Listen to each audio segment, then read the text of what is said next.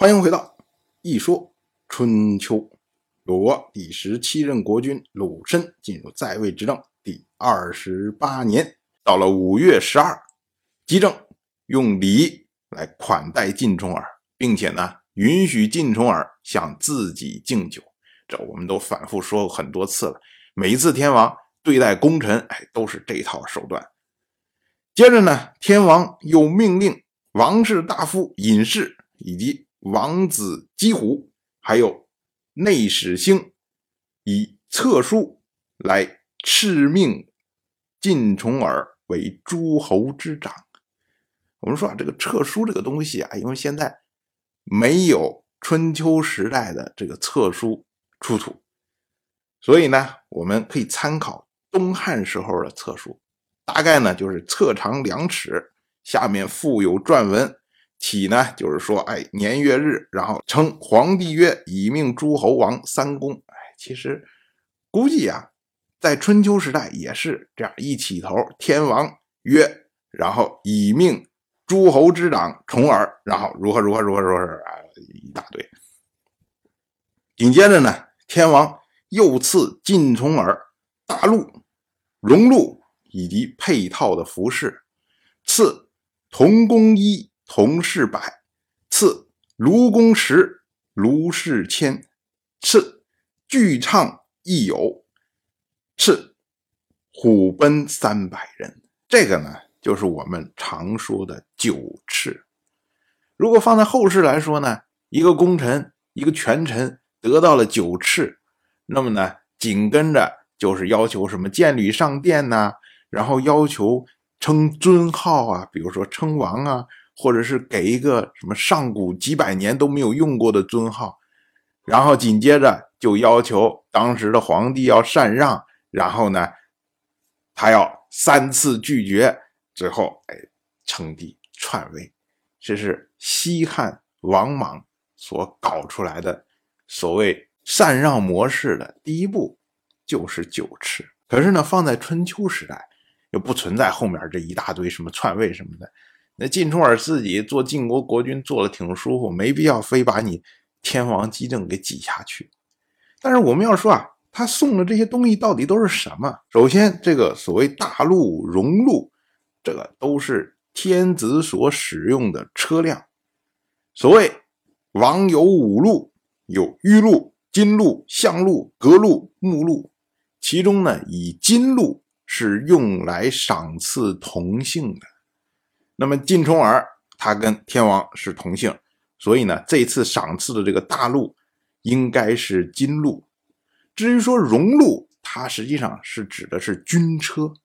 那当然，你赏赐的车辆，那么它就有配套的服饰。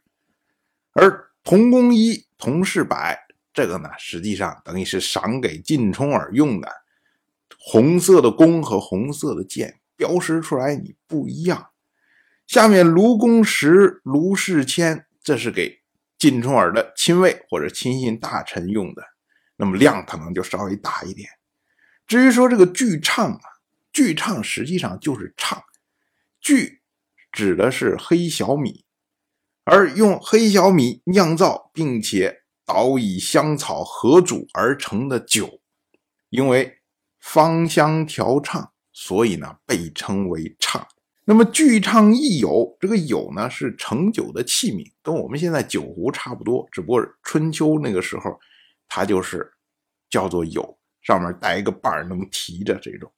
当然了，那你赐给晋重耳的肯定是雕刻以非常精美的花纹，哎，等等这样。那么就是说，巨唱亦有，实际上就是美酒一壶，然后呢，同时。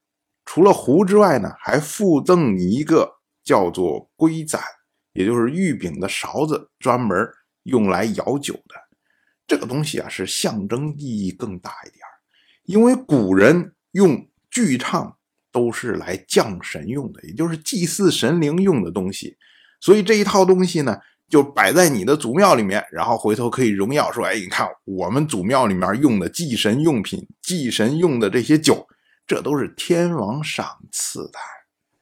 最后呢，这个虎贲三百人，哎，这就是亲卫。所以这一套东西赏赐下来之后，然后天王的这些使臣，什么隐士啊、姬虎啊、内史星啊，这些人还传了天王的话。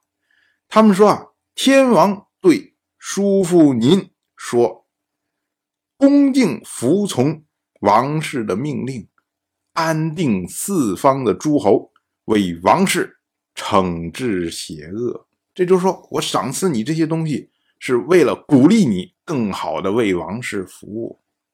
那么对于晋冲耳来说，那晋冲耳当然不能大咧咧的就接受啊，所以他就要辞让再三，最终呢还是接受了敕命。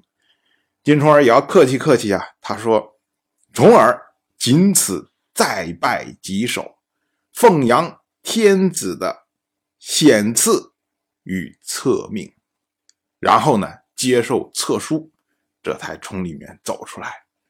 由此献俘、受降，也就是接受款待、接受册书。晋冲耳前后三次朝见天王。